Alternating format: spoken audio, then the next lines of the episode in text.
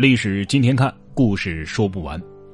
光绪十一年，也就是公元一八八五年的九月五号的清晨，七十四岁的左宗棠于福州任所停止了最后的呼吸，大清王朝最后的顶梁柱倒下了。接到丧折之后啊，慈禧太后的心情是相当复杂的。中国不可一日无湖南。湖南不可一日无左宗棠，这句话是言犹在耳啊。可是左宗棠现在走了，走了也好。这个汉人呐，太强硬，太无拘束，甚至在万寿圣节也不参加行礼。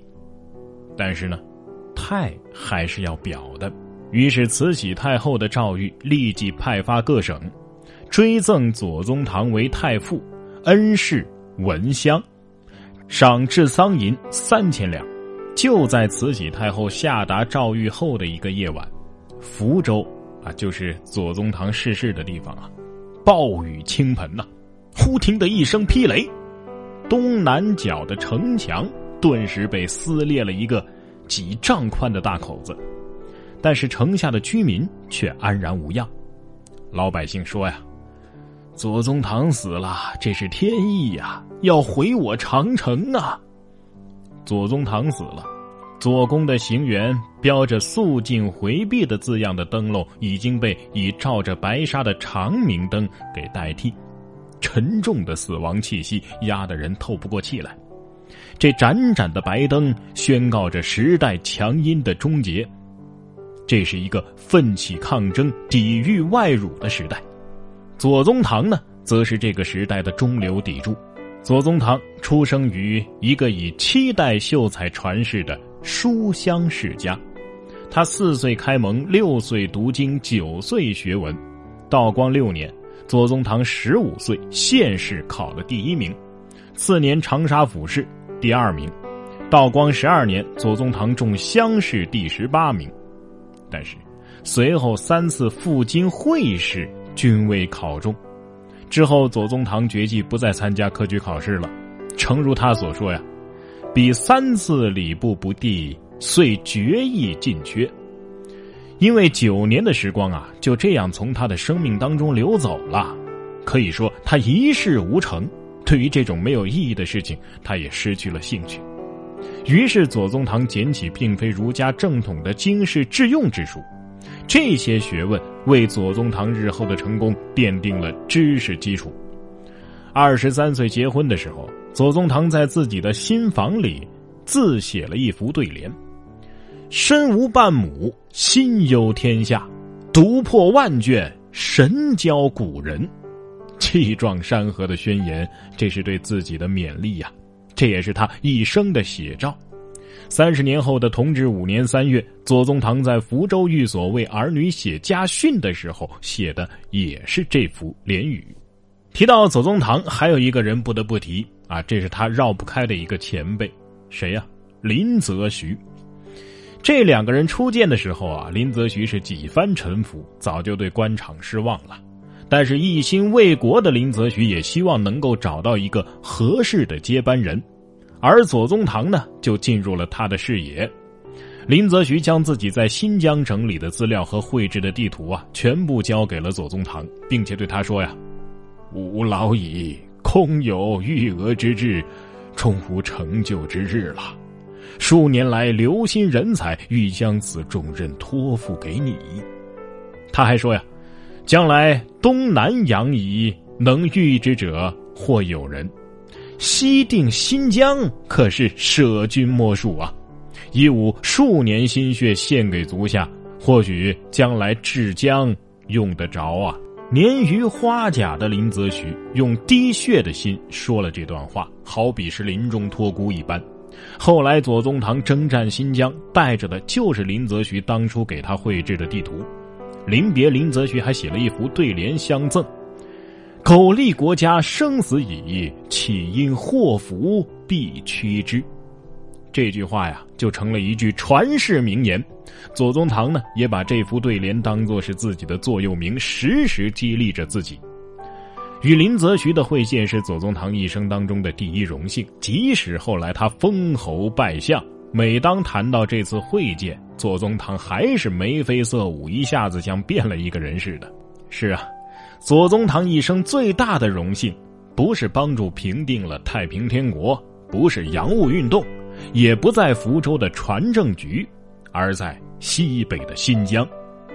乾隆时代，清军平定西域大小河卓叛乱，乾隆皇帝把西域命名为新疆。然而，事实上，这新疆一点儿都不新。自汉代以来，这片土地就是我国的神圣领土。同治六年，也就是公元一八六七年，匪首阿古柏自立。这个时候，俄国乘机占据了伊犁，英国也在虎视眈眈，意图瓜分西北。于是乎，一百六十万平方公里的新疆就这样从大清的实际版图上消失了。面对朝廷当中重海防而轻塞防的论调，左宗棠是据理力争，强硬主张要收复新疆，终于得到了两宫皇太后的首肯。没有风，没有月，没有人送行，左宗棠是在一天的夜里出京的。慈禧任命他为钦差大臣，督新疆军务。他要去兰州去做出征的准备了。这个刚毅坚韧、雄心未老的湖南汉子，面对内忧外患，而且兵疲、饷灼、粮乏、运艰等等困难，却信心百倍。六十许人，其尚有贪功之念呐，所以一力承担者，此心想能见之。他带着当年林则徐绘制的新疆地图，背负着千万中国人的重托，奔赴了前线。撤换了一批骄横荒淫的满洲军官，整训了队伍。左宗棠率领着六万湖湘子弟从兰州出发。这一年是光绪二年的春天，总督府响起了三声炮响，左宗棠的队伍一路西行，浩浩荡荡。收复新疆的战争没有退路。白雪皑皑的祁连山下，烈烈长风卷起了大道。这可不是一般意义上的决胜负啊！这是一场维护民族尊严的战争。征战的将士情绪高昂，出奇制胜。这是为祖国的统一和领土的完整而战。于是，冷血变得沸腾，怯懦者变成了红眼的怒狮。左宗棠引以为自豪。湖湘子弟在这血雨腥风当中冲锋陷阵，他们是在追求和捍卫战争精神，实际上也是在重塑自己的民族精神呢。仅仅一年的时间，新疆全境被收复，这也是晚清历史上最扬眉吐气的一件大事了，也是晚清西照图当中最光彩的一笔。左宗棠也借此进入了中国历史上伟大民族英雄的序列。纵观左宗棠的一生，最辉煌的就是收复这六分之一的国土了。这也是他个人的荣耀和骄傲，更是国家之福。而左宗棠在福州的任所一去不还，则让法国人松了一口气。他们可是吃过左宗棠的大亏的。这左宗棠一死，他手下的雄兵可就群龙无首了。英国人也松了一口气。英国领事在上海租界竖有“华人与狗不许入内”的牌子。左宗棠发现之后，下令侍卫立即捣毁，并且没收了公园，人犯也全部逮捕。